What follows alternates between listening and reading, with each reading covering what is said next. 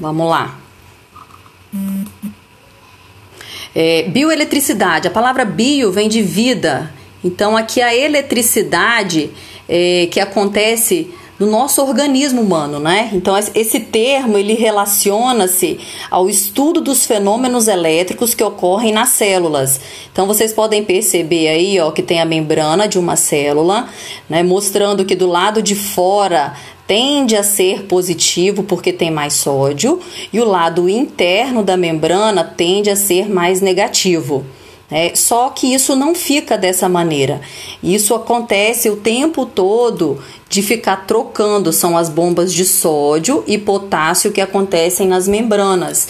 Né? É graças a essa mudança de, de, de de polaridade que acontece a energia na célula. É o que vai gerar energia para a célula conseguir realizar os trabalhos que tem que realizar. Exemplo, contração muscular, impulso nervoso. Isso acontece devido a essa alteração aqui de polaridade na membrana da célula. Então, as nossas células, elas funcionam como se fossem pilhas. Elas é que mantêm a energia no nosso organismo. E aqui, ó, eu coloco realmente uma membrana aqui de uma célula e a pilha para a gente perceber, né, que assim como é, na membrana da célula, como na pilha, são dipolos, né? Nós temos o polo positivo, polo negativo na membrana, que acontece o tempo todo de ficar trocando. E aqui na pilha tem o um lado positivo e tem também o um lado negativo. Quando você coloca a pilha no aparelho, o que, que acontece? Os eletrodos vão fluir do lado que tem mais elétrons para onde tem menos elétrons, né? Ou seja, vai do polo negativo para o polo positivo. E na membrana da nossa célula acontece a mesma coisa. Também acontece a abertura dos canais, o sódio entra, uhum. aí aumenta a concentração de sódio dentro da célula, e aí o potássio sai, aí depois as bombas abrem novamente, entra. Eu postei um vídeo é, aqui nessa plataforma, na plataforma onde eu estou fazendo os fóruns, mostrando como que acontece o potencial de ação na, no músculo do coração. Bem interessante, bem ilustrativo disso aqui. Então, ó, tá explicando aqui nesse slide que existe uma DDP, que significa diferença de potencial entre os meios intra e extracelulares. O que que significa isso, ó? Fora da célula e dentro da célula. Oi. Não apareceu para mim aqui agora não. Não apareceu não, Karina. E aí pede para elas sentarem novamente, que aí eu, eu permito. E essa essa essa troca vai gerar esse DDP, que seria a energia da célula.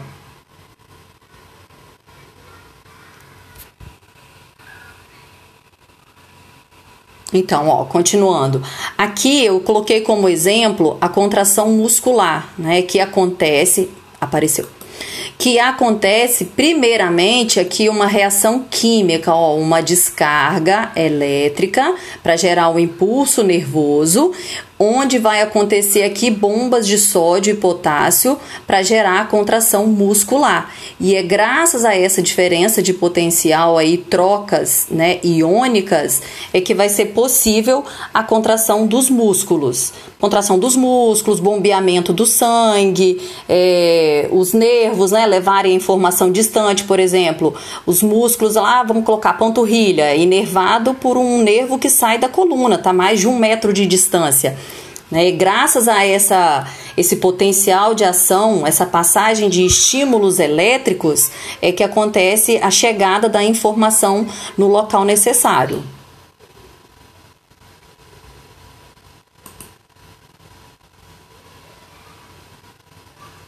Opa, não para de chegar gente. Então, acabei de falar sobre isso aqui, né? É, é, o motivo de existir essa diferença de potencial é possibilitar o fluxo da corrente elétrica nas células, permitir que aconteça a contração dos músculos, os movimentos, o bombeamento do sangue e essa condução aí de estímulos nervosos. Para isso que existe uma, um potencial de ação nas nossas células. E aí eu coloquei aqui nesse slide o seguinte, que o nosso organismo, que é formado aí, se, se a gente parar para pensar, por milhões de microbaterias, ou seja, comparando cada célula do nosso organismo, né, que são mais de trilhões, como se fosse uma bateria geradora de energia.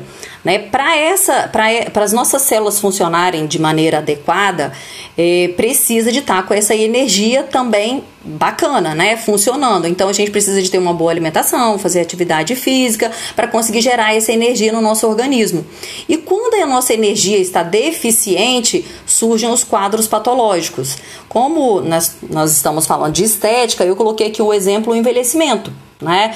É, o que, que seria é, pensar em, em, disfunção inestética como uma falta de energia da pele? É, uma, na, se a pele ela está com energia fraca, vamos colocar assim, ela não vai conseguir produzir novas células. Né? E ela vai gerar então aí uma falta de elasticidade, é, uma falta de descamação da maneira correta, uma falta de defesa, então vai gerar o envelhecimento. Aí eu coloquei aqui com. Oi, Karina. E aí, e aí, e aí entra exatamente no que a gente teve na minha aula passada. Então, essa energia que ela é exatamente a pilha. Né? É como se a minha célula tivesse com uma pilha fraca. Eu não, não esteja conseguindo trocar essa energia. Então, aí se junta uma disciplina eletroterápica com a parte que a gente está vendo na prática. Na prática, não, na teoria de envelhecimento. Lógico que essa pilha é células, né? Nós estamos falando das células. Sim. Dentro de um equipamento é exatamente a corrente elétrica que está passando positiva e negativa. Então, por isso que os aparelhos ajudam muito, aceleram muito o processo dessas células que estão cansadas, que estão sem energia, principalmente a mitocôndria, que é onde há bastante energização para as células. Né? Então, a gente gente usa a bioeletricidade, o equipamento, para ativar essas células, principalmente a mitocôndria, para que possa fazer é, esse trabalho de envelhecimento, no caso aqui que ela está falando. Só para poder linkar uma disciplina com a outra. Nada, pode falar quantas vezes precisar. E é interessante pensar nisso, né? Como eu estou falando de eletricidade, lógico que eu vou pensar aí na ideia do recurso eletroterápico como uma forma de corrigir isso, né? Porque logo seguida aqui da bioeletricidade, se tudo estiver funcionando bem no organismo, a pele fica saudável, né? O organismo trabalha de uma maneira adequada. A partir do momento que começa a faltar pilha, por exemplo, o coração, ele é um, ele é um órgão, ele é um músculo que tem uma forma de condução é, de estímulo elétrico próprio, né? O coração ele não tem um nervo que vai lá no cérebro, ele tem uma inervação própria, ele tem lá o, o marca-passo natural onde os impulsos elétricos são gerados. Uma pessoa onde o coração funciona bem, esses estímulos são disparados. A partir do momento que o, o, o esse tecido que gera energia começa a ser danificado, vamos colocar, as pilhas começam a ficar fracas, a pessoa precisa de fazer uma cirurgia e colocar um marca-passo, né, um aparelho. Então, pensando nas outras patologias, a mesma coisa. Numa pessoa jovem, numa criança, num adolescente, você avalia a pele, a pele tá perfeita, né? Tem preenchimento, é, tem firmeza, elasticidade. A partir do momento que vai envelhecendo, ou seja, vai ficando com a pilha fraca, começam a surgir os quadros aí patológicos, né? Podemos colocar assim. E eu coloquei aqui, eu nem fui para eletroterapia aqui ainda, né? Eu coloquei a vitamina C como um exemplo. Acredito que Karina tenha falado sobre isso, né, Karina? É, a vitamina C como um recurso aí antioxidante, né? Anti-envelhecimento, porque as nossas células começam a produzir aí os, os as toxicidades, né? E isso dificulta a, as trocas né, entre as células, a recepção das substâncias, as células começam a oxidar, começam a envelhecer. Então eu coloquei aqui a, a ideia da vitamina D, é, C como um recurso é, cosmético, né, anti-envelhecimento. Depois eu vou falar um pouco sobre antioxidante. É um antioxidante, né? Porque a gente fala que a gente não envelhece, a gente vai oxidando. Exatamente. Os antioxidantes são bem-vindos na pele. Lembrando que não temos só a vitamina C, ela realmente é a mais comum. E ainda se falando em coronavírus, por que, que é legal agora a gente começar a chupar bastante laranja? A gente aumenta a imunidade também do nosso organismo. Então a vitamina C ainda vem aí para aumentar o sistema imunológico também, né? No caso tópico e oral quando a gente chupa laranja também. Exatamente. e aí, ó, eu já começo a linkar a bioeletricidade com os agentes físicos terapêuticos, né? Porque nós pensamos no seguinte: falamos que existe uma eletricidade intrínseca nas nossas células. É, quando essa eletricidade está falha, surgem as doenças, né, as patologias Aí surgem aí, eu coloquei o envelhecimento, mas nós podemos pensar em todas as disfunções inestéticas como uma, uma falha né, da, do nosso organismo, das células. Está acontecendo algum problema com as células. E aí entram os recursos é, físicos terapêuticos. Né, Para quê? Para recuperar, estimular ou favorecer a manutenção da energia celular. Né? Então agora é a hora de pensar qual é o recurso físico que você precisa utilizar. Qual é o recurso que recupera a pele? Aqui eu coloquei um exemplo, uma pele com uma cicatriz, e esse aparelho que está aqui é uma microcorrentes. Né? A microcorrentes é um aparelho de corrente galvânica onde a corrente ela vai imitar o movimento das células. Né? Essa corrente ela tem uma movimentação muito próxima da movimentação da célula, por isso ela vai estimular a produção de fibroblastos e aí ela é tão indicada na cicatrização. Né? Aí ou você, você vai eleger, de acordo com o, né, o problema do paciente, qual é o melhor tipo de agente físico a ser utilizado. E eu gosto muito desse conceito aqui lá do. Eu tirei isso aqui do livro do Jones Agnes, é, do livro Eletrotermofototerapia onde ele dá uma explicação do que, que são os agentes físicos terapêuticos. Né? Então ele classifica assim que físio de agentes físicos e terapia de tratamento. E daqui também surge a, a, palavra fisioterapia, né? Mas a, não, isso aqui não está reservado somente à fisioterapia, porque os aparelhos usados na fisioterapia são os aparelhos né, que também são usados pelos biomédicos, esteticistas, enfim. O nome fisioterapia vem disso aqui, da utilização de agentes físicos, né? Esses agentes físicos podem ser aí na forma térmica, mecânica, ou de corrente, ou eletro, é, é, eletromagnética, qualquer um desses, desses tipos de estímulos, com o intuito de promover alguma resposta no organismo. Né? Que resposta é essa? Resposta de manutenção de tecido, de regeneração, né? o que for necessário. E aí esses recursos, eles podem ser classificados, vocês vão encontrar isso aqui de várias maneiras, né? Mas de um modo geral, na literatura, os recursos físicos dos aparelhos, eles podem ser divididos em aparelhos é, recursos ionizantes e não ionizantes. O que, que quer dizer ionizante? São aquelas radiações que podem alterar a genética, podem alterar a célula ou seja, pode ser cancerígeno, né? Um exemplo aqui é o raio-x. Por isso que quando vai ser realizado o exame de raio-x, o operador da máquina, ele precisa sair da sala, né? E quando vai fazer muito próximo, por exemplo, a tireoide, o ideal seria colocar né, aquele colete cobrindo. Na gestante, tem que cobrir o abdômen. Tem que ter essa proteção. Porque essa, essa, esse raio, essa radiação que é liberada, ela pode desenvolver uma célula tumoral. Já as radiações não ionizantes são consideradas as radiações que não vão provocar alteração na célula, né? Aqui, ó, tá dizendo que não são capazes de alterar a união atômica, então não vai fazer perder elétron, não vai ter movimentação. E aí esses recursos são ultrassom, laser, a eletroterapia de modo geral, né, todas as correntes, a radiofrequência. Então esses recursos aqui não né? Teoricamente, os estudos apontam que eles não são cancerígenos.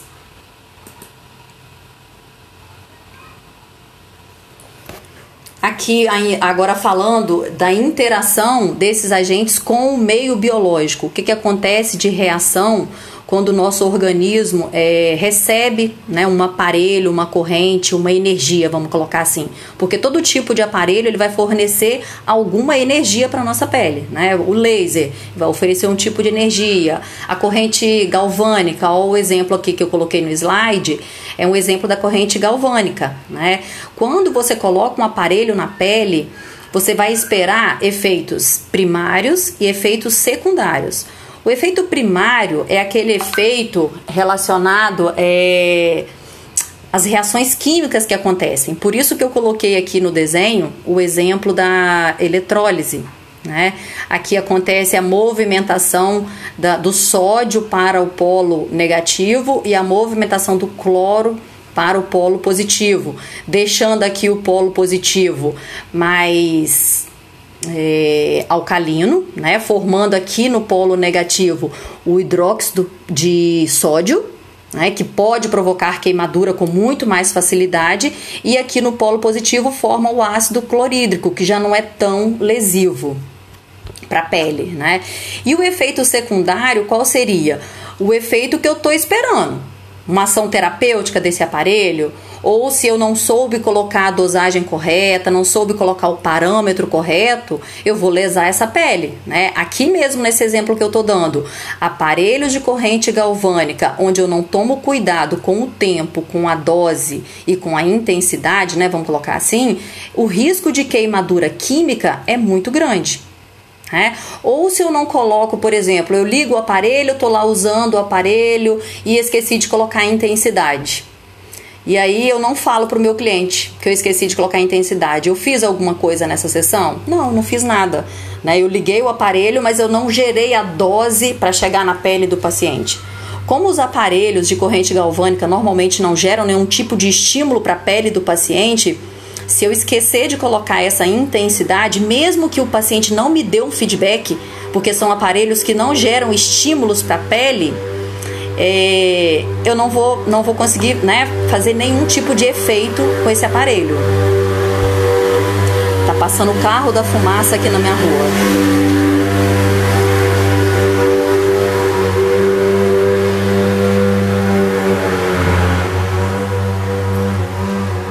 Isso aqui também eu acabei de falar, né? Existe uma estreita relação entre a dose e os efeitos produzidos. É, eu preciso conseguir estabelecer qual é o parâmetro. É, eu trouxe essa foto aqui para trazer uma discussão né, para vocês. O seguinte, eu pensei no exemplo do laser. O laser é um aparelho que ele pode trazer efeitos muito distintos. Ele é usado, por exemplo, com o intuito de clareamento de pele. Mas depende da pele, depende do melasma e depende da dose que é aplicada. Né? Uma pele, por exemplo, muito reativa, onde a pessoa não sabe colocar o parâmetro correto, o laser ele pode estimular a hiperpigmentação da pele. Então, o paciente pode procurar o tratamento né, e o, o, esteticista indicar o laser como um recurso clareador, mas na hora de colocar o parâmetro, não saber colocar é, devidamente e estimular o contrário, né, uma hiperpigmentação. Quer acrescentar, Karina? Não, tá ótimo. Eu acho que se a gente não souber a função, a potência, a intensidade do equipamento, a gente vai ter é, é alterações, é exatamente como você colocou aí. É, então, trabalhar com equipamento é, é se pensar qual é a intensidade que eu vou colocar, não só o cliente, mas também eu posso aquela discussão estética.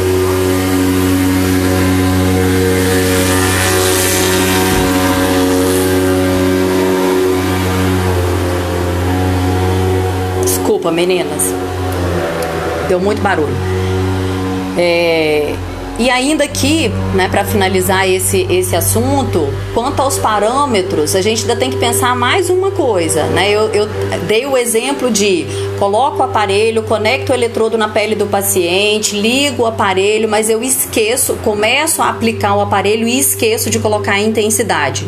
Não gerei nada para o meu paciente. Agora, outra situação é pensar que a dose que eu estou aplicando, ela nunca vai ser exata Né? Às vezes a gente fala assim, mas eu não entendo por que, que para uma pessoa deu, deu resultado X e para outra não deu o re, mesmo resultado. Depende de muitas variáveis. Né? O tecido que está sendo estimulado, a espessura da pele, o grau de hidratação, se foi feita uma esfoliação antes ou não. Um exemplo, uma pessoa que você vai aplicar corrente e você faz a esfoliação na pele antes, a sensibilidade fica muito mais alterada. Ela consegue te dar um feedback muito maior da sensação da corrente do que aquela que você não fez a esfoliação. Né? Por quê? Você está tirando a, a barreira, você está tirando a impedância para a passagem da corrente. Uma pessoa que tem gordura no abdômen, ela vai sentir muito menos o estímulo da corrente russa que uma pessoa que não tem. Né? A temperatura do ambiente. Hum, uma pessoa que está fazendo, por exemplo, uma radiofrequência em uma sala onde o ar-condicionado está ligado e está muito gelado, vai demorar muito mais tempo para chegar na temperatura que tem que chegar. Então são detalhes na hora de realizar o aparelho que você tem que prestar atenção. Mas por que, que hoje não está dando resultado? O que está acontecendo com o tratamento? Então depende de vários fatores. Né? O tipo de pele, o preparo da pele, se a pessoa está fazendo algum outro tratamento junto, né? Ah, está fazendo é, tratamento com hormônios. Aí depende do que eu vou usar nesse meu paciente, pode interferir. Então, na, por isso que a avaliação ela é tão importante, né? Entender o que está acontecendo com esse meu paciente. Alguma dúvida? Alguém quer perguntar? Não? Meninas?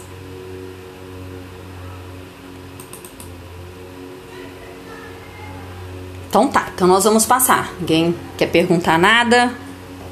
Eu coloquei aqui agora pra gente alguns cuidados. É, a minha intenção era que vocês participassem, né, falando sobre os cuidados em relação à eletroterapia lá no chat. Mas como eu percebi que ninguém respondeu, pensei, talvez aconteceu alguma coisa, não tenham percebido a questão. E aí eu preparei também o um slide para a gente falar sobre esse assunto e prestar é, atenção né, aos detalhes. Vamos lá. Com relação ao manuseio dos aparelhos, é, peraí, só um pouquinho que tá me atrapalhando aqui. Com relação ao manuseio dos aparelhos, eu coloquei cuidados gerais, né, em relação a como manusear, é, cuidados na hora de comprar e quanto à manutenção do aparelho, né? Em relação ao manuseio do aparelho, é muito importante a leitura do manual de instrução.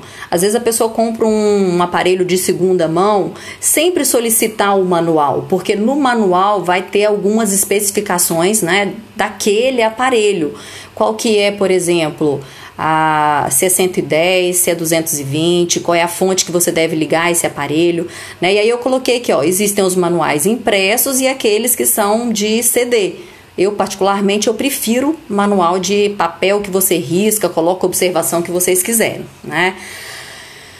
Antes de utilizar o aparelho, é muito importante a gente se certificar da intensidade né? Se você colocou alguma intensidade, isso aqui é muito comum acontecer naqueles aparelhos mais antigos, aonde o potenciômetro é, é manual. A maioria dos aparelhos hoje são em forma de LED, né? Então você tem que dar, clicar nele para você começar a aumentar a intensidade. Agora, para aqueles aparelhos onde você aumenta ali no, no botãozinho, é muito perigoso você esquecer isso já girado lá na intensidade que parou da última sessão, né? Porque quando o aparelho finaliza o atendimento, ele costuma apitar. E aí a gente vai lá, às vezes, desliga e esquece de tirar, de zerar essa, esses potenciômetros. E é muito importante, né? Porque na hora de ligar no outro paciente, se você não prestar atenção nisso, quando você ligar o aparelho nele, a corrente já vai chegar com uma dose muito alta. E o ideal é sempre ir aumentando a intensidade de acordo com o que o paciente vai te dando retorno. Ah, comecei a sentir, pode aumentar, tá fraco. Então a gente sempre respeita a sensibilidade do paciente. Quando começar a prática, vocês vão é, entender um pouco mais assim qual é o aparelho que sente, qual é o aparelho que não sente, né? Porque eu venho falando isso. Ah, os aparelhos de corrente galvânica, o paciente não tem muita sensibilidade, que seria microcorrentes, ionização, ele pode não dar retorno nenhum.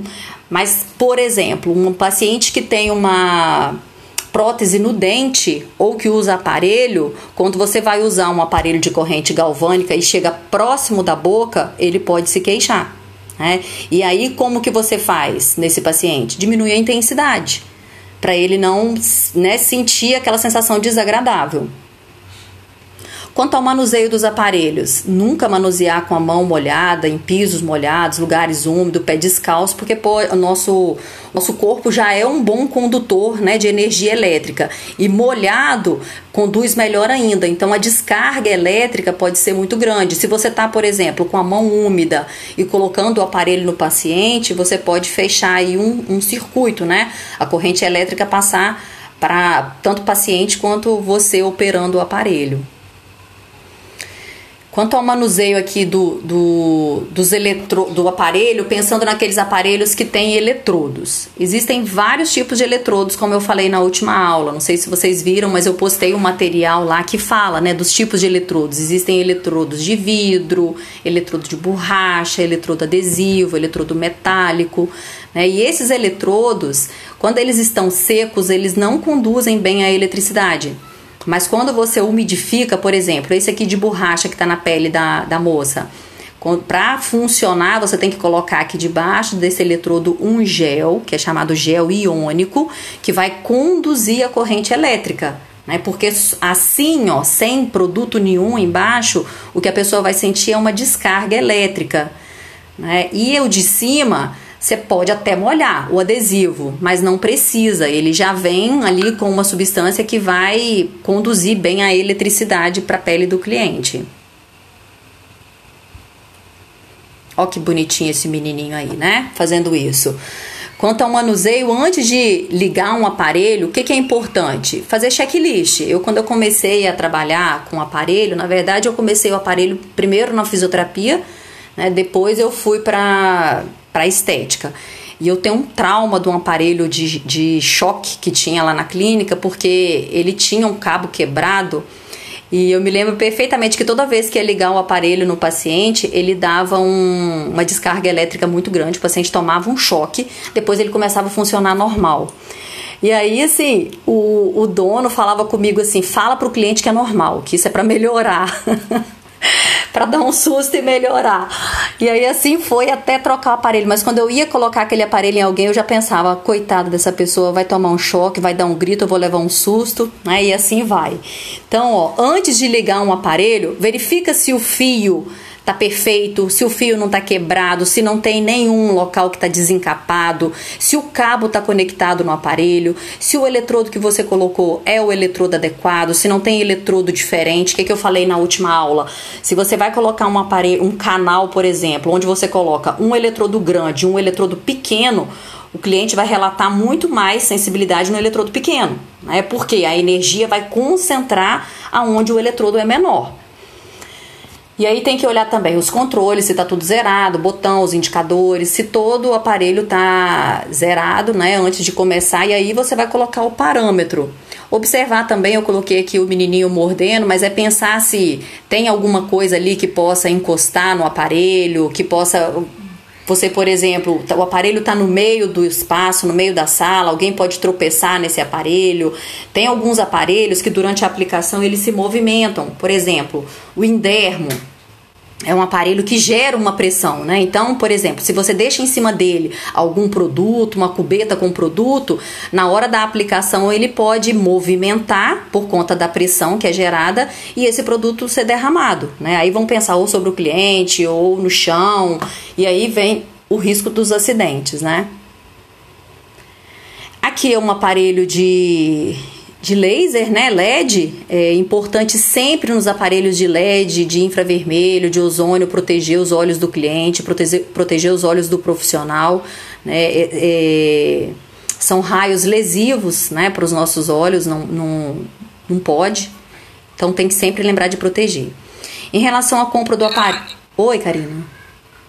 É só que a, a Letícia está perguntando aqui no chat é, se vai dar algum exemplo de ficha de anamnese em relação aos aparelhos. Eu vou responder isso aqui porque eu estou com a ficha aberta que elas receberam e dentro dessa ficha vocês têm perguntas que podem estar relacionadas com o aparelho. Por exemplo, uso de prótese, aparelhos ou implantes problemas cardíacos, isso já são é, para você ir observando se você pode ou não, se a pessoa está gestante. Então, é todo, tudo que está na ficha vai ser avaliado para saber se você vai usar o equipamento ou não. Em especial, o LED, é, a gente tem que pensar em relação à pressão alta, como é que chama? Glaucoma. A região dos olhos. Glaucoma. Eu não posso aplicar o LED em quem tem glaucoma, porque essa irradiação pode alterar essa pressão. Então, assim, como ela falou dos, dos manuais, é muito importante a gente entender quando a gente está usando um equipamento que existe algumas contraindicações de, de determinados equipamentos. No geral, eles já, eles já estão na ficha de anamnese que a gente fez pelo SET. Mas especificamente a gente vai ter que entender em cada equipamento como que a gente pode trabalhar. E aí é isso que é isso que a gente está falando. Eu não posso comprar um equipamento e achar que tudo vai vir já determinado. Eu preciso ler sobre ele. Uhum. E essa pergunta aqui, ó, Karina também deve escutar muito isso, né? Professor, eu devo comprar esse aparelho? É, às vezes o aluno vai lá no, no, no mercado lá e clica lá na foto, manda para mim a foto do aparelho. Devo comprar? Gente, existem muitos aparelhos, é uma infinidade de marca né, e de produto no mercado que é impossível a gente ter o conhecimento de tudo. E aí o que, que eu sempre oriento? Procura primeira coisa, precisa saber se o aparelho tem registro no Anvisa, na Anvisa. É, é lá, é, é, aí que você sabe se o aparelho tem respaldo, se ele está liberado para comércio, né, se você pode utilizar esse aparelho. Porque mesmo que você faça atendimento a domicílio, se acontecer algum problema com o seu cliente e você tiver que responder judicialmente, isso só vai trazer para você mais complicação, né? Ah, eu estava usando esse aparelho, aí que aparelho que é? Eles vão querer saber qual é o aparelho, qual é o número do registro, né? Tudo tem que ter registro. Mesma coisa vai para o produto também, né? As marcas. É... Oi, Karina. Uma coisa importante é que o número de registro existe um número de autorização e existe o um número de registro.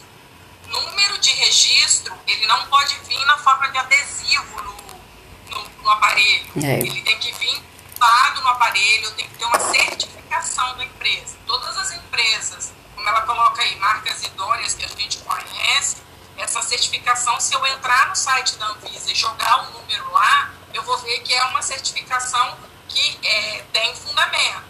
Existem algumas, alguns aparelhos que não têm Anvisa e eles colam um número qualquer. Por exemplo, jato de plasma. Jato de plasma, se vocês pegarem alguns que não têm Anvisa, eles podem ter um código. Quando você joga lá, é aparelho de micropigmentação. É completamente diferente do aparelho de jato de plasma. É aparelhos de microcultura, não tem a ver com jato de plasma. Então tem que prestar atenção não é basta ter lá o selinho lá e um número e achar que ele tem Anvisa. Eu preciso entrar, se desconfiar de alguma coisa, entrar no site e fazer uma busca. Ou buscar uma empresa que eu tenho certeza que é idônea e que vai ter esse registro com certeza. É, compara, né, Karina? Vale a pena, eu acho, quando vocês quiserem comprar algum recurso, igual a Karina falou aí do jato de plasma. Né, eu ouço muito falando assim: é o jato de plasma de verdade ou é o falso? É, por quê? Porque existem esses aparelhos que não são certificados. Então, você vai comprar um aparelho desse, é a mesma coisa que escolher uma escola para estudar é, que não vai te dar um, um, certificado no final do curso. Né? Você, você vai ter cursado e no final você não tem como comprovar que você é, é profissional. Mesma coisa o aparelho. Você vai comprar um aparelho que não está certificado, é um aparelho que não tem um registro pode ter um resultado maravilhoso, mas se ele não é um aparelho que foi comprovada a eficácia dele, né? Então não vale a pena. Tenham sempre comparar tentem sempre comparar um aparelho de uma marca com de outra marca, porque tem tanta diferença no valor. Ah, faz a mesma coisa. Não, se tem uma diferença gritante no valor, possivelmente não faz a mesma coisa né? Possivelmente não tem a mesma potência, não tem a mesma é, capacidade. Então tem que averiguar tudo isso. Existem aparelhos que são aparelhos mais simples, mas esses aparelhos mais é, mais caros, como radiofrequência, um, um ultrassom de, de alta potência, né? esses aparelhos vale a pena vocês fazerem uma, uma eu acho que todo aparelho vocês precisam de fazer essa busca mais minuciosa, né? Mas principalmente com esses que são mais caros, que têm uma interação maior com a pele, né? Que geram uma energia dentro da pele. E outra coisa importante é saber se tem manutenção e assistência no estado. Né? O que, que adianta você comprar, por exemplo, um aparelho que vem lá do sul, se o aparelho der problema, você precisa de mandar ele para o sul? Pensa, você tem uma, né, uma agenda, tem vários clientes para ser atendidos com aquele aparelho, o aparelho dá problema. Né? Então procurem, eu sei que tem empresas hoje aqui no Espírito Santo que ah, o seu aparelho deu defeito, eles recebem o seu aparelho e te emprestam um até que o seu fique pronto. Né? Quando eu falo de assistência, é assistência nesse sentido. Você está lá com uma agenda cheia para trabalhar com radiofrequência o dia todo o seu aparelho quebra. E aí, você pode ficar um mês sem o seu aparelho? Colocar ele no correio, mandar ele para o sul, esperar o conserto até voltar? Pensa, então assim, na hora de comprar um aparelho desse que precisa te dar um retorno grande, conversa isso com, com quem está vendendo o aparelho, né? Como que seria? E se eu precisar de uma assistência nesse sentido? É, isso, isso é importante vocês verem também antes de comprar o aparelho. Em relação ao aparelho e a manutenção também, o ultrassom precisa ser Aqui, monitorado, isso, radiofrequência também. A cada seis meses, não é isso, Karina? Isso, a cada seis meses, pelo menos, a gente fala pelo menos uma vez no ano, dependendo da quantidade de uso, é importante que esse aparelho passe, passe por alguma assistência técnica, não só quando ele der defeito, mas e sim para poder saber se os parâmetros estão corretos. Sim, por exemplo, o ultrassom, né? Eu até coloquei nesse slide aí, ó, realizar a manutenção e aferição dos aparelhos sempre que necessário, né? É, minha orientação é a cada seis meses, mas que a Karina falou agora, que até um ano, né? Se o aparelho estiver bem, se, se tiver conservado, funcionando perfeitamente, ok. Mas, por exemplo, o ultrassom, aquele ultrassom convencional, como é que eu faço para saber se aquele aparelho está funcionando ou não? Existe um teste, né? Quando chegar a parte prática, nós vamos mostrar para vocês, onde você coloca um pouquinho de água em cima do cabeçote, liga o aparelho e observa se tem uma movimentação da água em cima do cabeçote.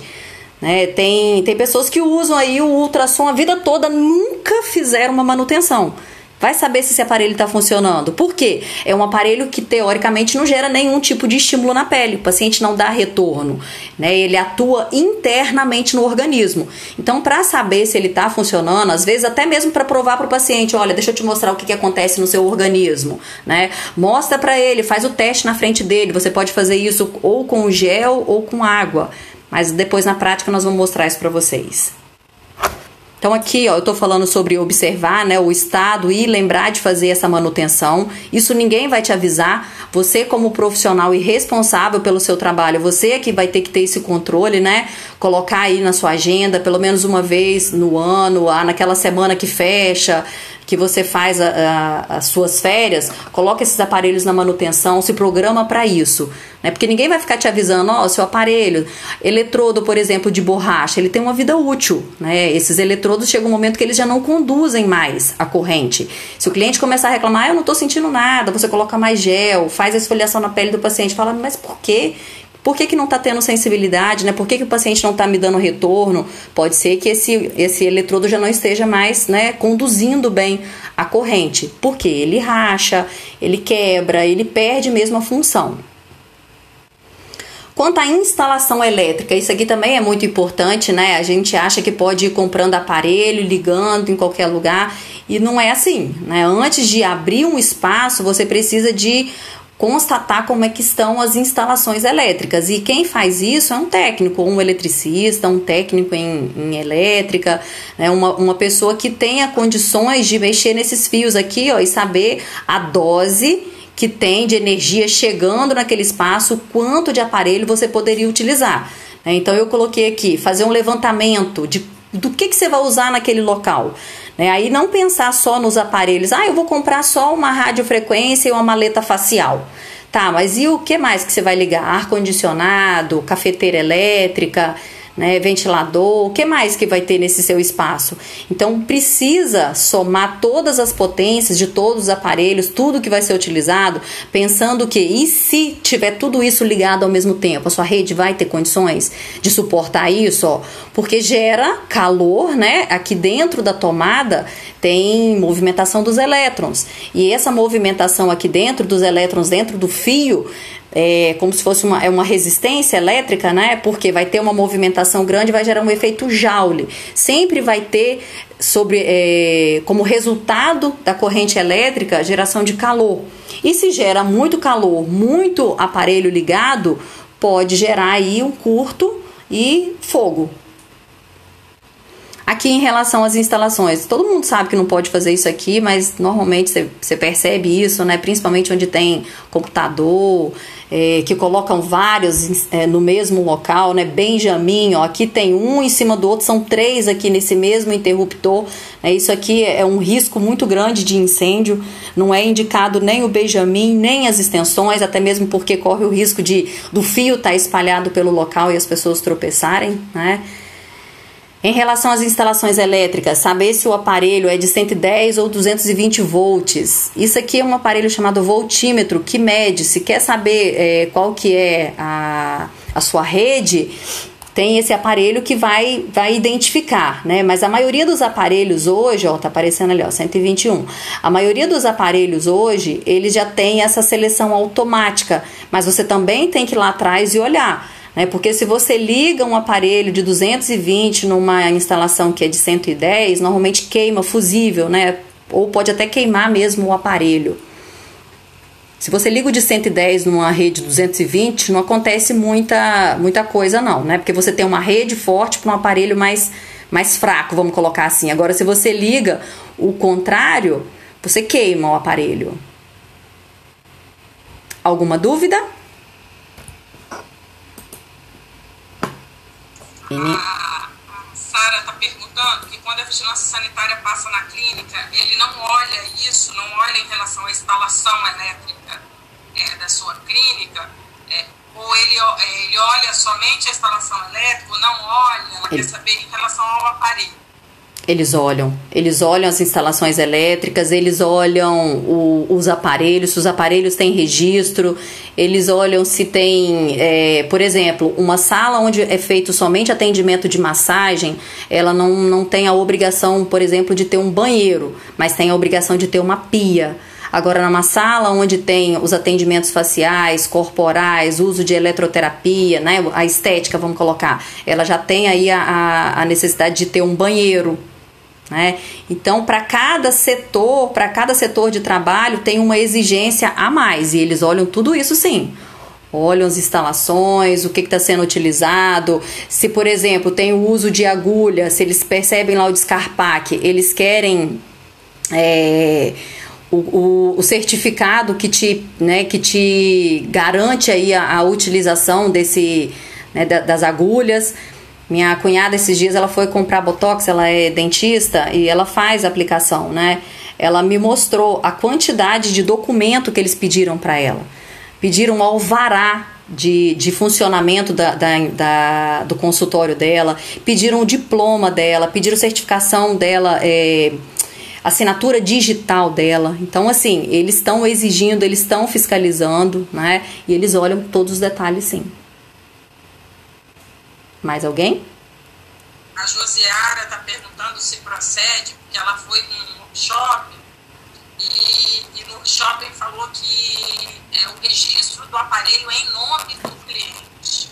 A Anvisa tem registro de equipamento, mas é em um outro local o registro daquele aparelho em, em meu nome, quer dizer, em nome do profissional. Você sabe alguma coisa disso? O senhor tem esse registro em nome do profissional? Nunca ouvi, nunca ouvi falar isso sei que eles vão olhar e eles olham se os equipamentos que eu estou trabalhando têm registro. Uhum. Agora, se precisar no meu nome, aí com certeza, nem nota fiscal eles nunca me pediram.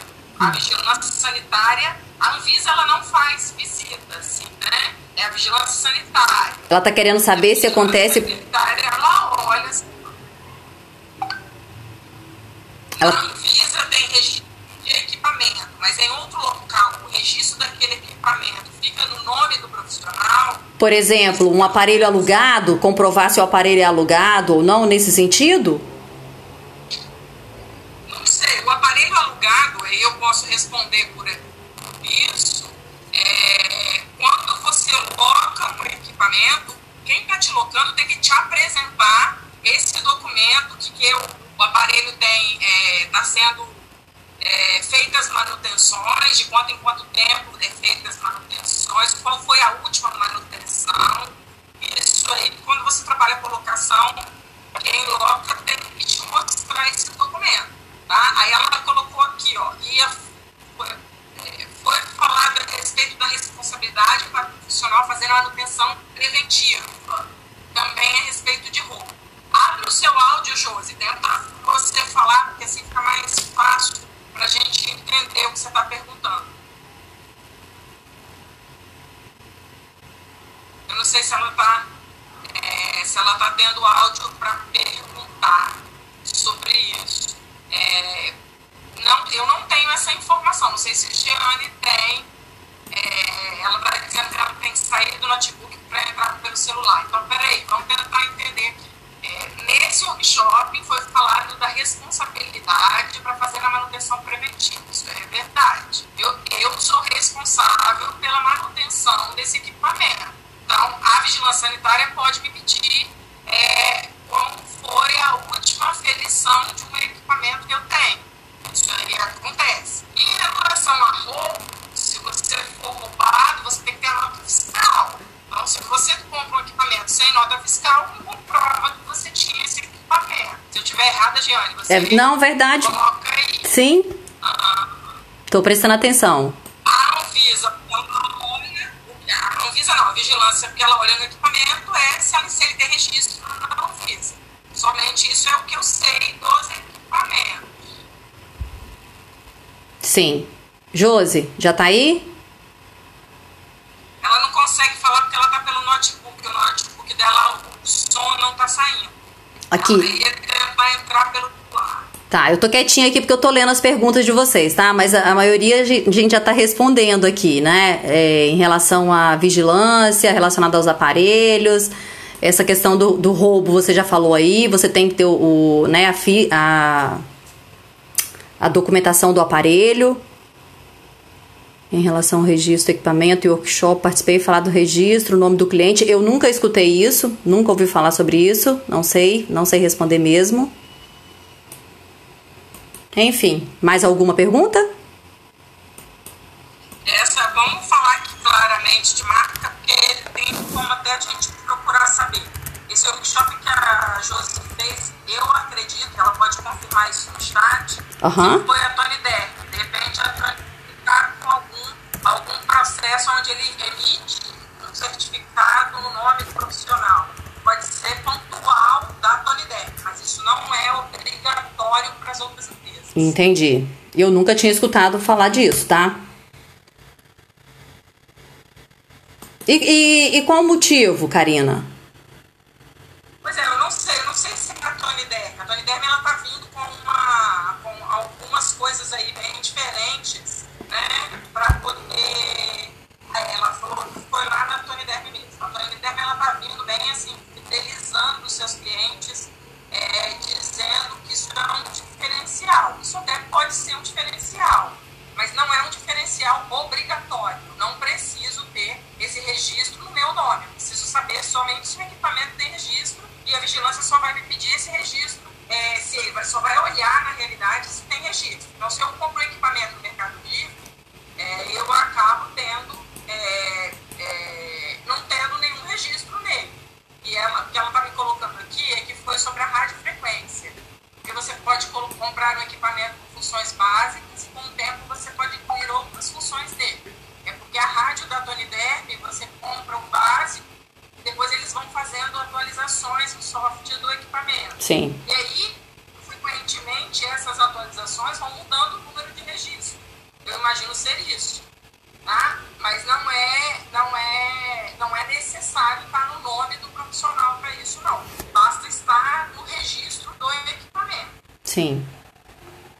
dar um, eu vou dar um exemplo de aparelho para vocês. Tem um aparelho chamado Hanghara. Já ouviu falar, Karina? vocês podem pesquisar depois e é até bom que vocês olhem, né, sobre esse aparelho. Ele é um aparelho que faz uma estimulação parecida com a estimulação russa. Mas e é um aparelho vendido pela internet, só é vendido na internet. Eles dão uma aula, é, vídeo aula para ensinar como que usa o aparelho. Eles dão toda uma assistência, só que o aparelho não tem registro na Anvisa. Né? Eu, eu tive uma aluna. Oi, desculpa. E nem, comprova... e nem comprovação científica. E nem. porque eles vendem esse equipamento. Eu tenho colegas que compraram que eles falam que serve para tudo. E coisas assim que eu fiquei bem assustada funciona. E aí os colegas que compraram falavam, não, mas funciona, o meu cliente fez isso. Eu falei, mas que comprovação você tem que foi este equipamento que fez isso? Então é muito perigoso isso. Quando eu compro um equipamento que eu não sei que tipo, eu, eu por exemplo, não consegui identificar que tipo de corrente é ele, é, como que ele age, qual é o efeito fisiológico dele. Eles te falam por áudio, mas eles não te mostram isso por escrito. Não sei se você tem alguma coisa diferente sobre ele. Não, é isso mesmo. Eu conheci uma pessoa que ia começar o curso de massa, massagista lá no Senac e, e na semana que ela ia começar o curso, ela estava muito empolgada, estudando sobre o que, que tinha no mercado, da estética e tal, enfim, comprou o aparelho. Na primeira aula ela já me falou: "Ah, professora, eu comprei um aparelho assim, né? Quero muito trazer ele aqui para você ensinar como que usa". E aí foi, né? Falei, ó, para começar, o massagista não pode usar eletroterapia, né? Tá lá no manual, lá no código de ética, não pode. Né? Ele só tem, ele só está liberado para fazer técnica manual. E esse aparelho não tem registro na Anvisa. Outro aparelho que também é muito comum de não ter registro é aquele peeling ultrassônico portátil, né, Karina? Tem que ter cuidado na hora de comprar aquele aparelho. Eu tenho, inclusive, ele para levar para mostrar. Eu não uso, lógico, mas eu tenho para levar. Eu tenho mini aparelhos que imitam corrente galvânica, imitam corrente é, russa farádica. Eu tenho o aparelho de ultrassom, eu tenho ultrassônico pela Ibramed, que é um aparelho que tem registro, e tenho esse ultrassônico chiquilinho que a gente fala. Não é a mesma coisa. Não tem a mesma potência, não tem a mesma durabilidade, não faz o mesmo efeito. Com certeza eu vou levar para elas poderem visualizar. É lindo o aparelho tá? é bem mais barato, mas quem me garante que a voltagem, a potência desse equipamento está sendo o mesmo? É, a Josiara está perguntando se manta térmica tem que ter registro. Todos os equipamentos elétricos, né? Aí eu vou deixar Tudo. a Jeane falar. já, já até respondi lá, assim, tudo, todos os aparelhos, né? Igual eu tô dando o exemplo aí do, do peeling ultrassônico, porque é um aparelhozinho pequenininho, portátil. É, é muito comum esses portáteis é, que a gente compra aí no Mercado Livre não, não terem registro na Anvisa. Então, assim, não se apaixonem pela, pela estética do aparelho, né? E pela, e pela história de, de, do que, que ele pode promover. Mas se ele não tem registro, não está liberado, não pode ser utilizado. Qualquer problema que você tiver, você vai ter que responder judicialmente por isso. É, então, quando você tem um registro do aparelho, acontece uma lesão, uma queimadura, e você tem um aparelho que é um aparelho que está é, correto, que tem, que você tem documentação dele, que você fez a, a, a manutenção, você tem muito mais respaldo, né? Aconteceu um acidente, foi a, a pele do paciente, alguma sensibilidade. Agora, se você está usando um aparelho que não tem registro, né? Você, você não tem o conhecimento, a habilidade no manuseio daquilo. Eu vejo muita gente que não tem certificação para usar aparelho usando aparelho. Né? Muitas pessoas me chamam, inclusive, para dar o workshop. Ah, eu comprei um aparelho, você pode me ajudar? É, me, né, me ensinar como que usa, eu não ensino de jeito nenhum, porque a partir do momento que eu coloco uma pessoa que não tem certificação para trabalhar no mercado com uma, um aparelho, eu também estou me responsabilizando por isso. Eu também estou colocando a vida de outras pessoas em risco, né? Ninguém fez perguntar. Esse, esse Hagihara, é, é, a Sara, por exemplo, comprou, hum. comprou e eles, na hora de vender, falaram que tinha um registro na realidade é uma autorização, mas que isso não está autorizado. Se você pegar esse número da autorização e jogar lá no site da Anvisa, isso não existe. E aí eu ainda brinquei com ela antes dela ir embora. Ela queria que eu vendesse o equipamento. Eu não vendo equipamento que não tenha. É, não tenha. Registro. Registro. Então, quer dizer, eles ainda falam no marketing deles que esse equipamento tem um registro mas é uma autorização. Autorização não significa que é um registro. Sim. Tem alguém me perguntando, Valesca está perguntando de um aparelho é, de indermo e peeling de diamante juntos. O fato de ser um aparelho combinado, né, de ser um, um, um aparelho que tem duas funções, não não significa que seja um aparelho ruim, não, tá, Valesca? O que, o que importa é a marca dele, se é uma marca conhecida.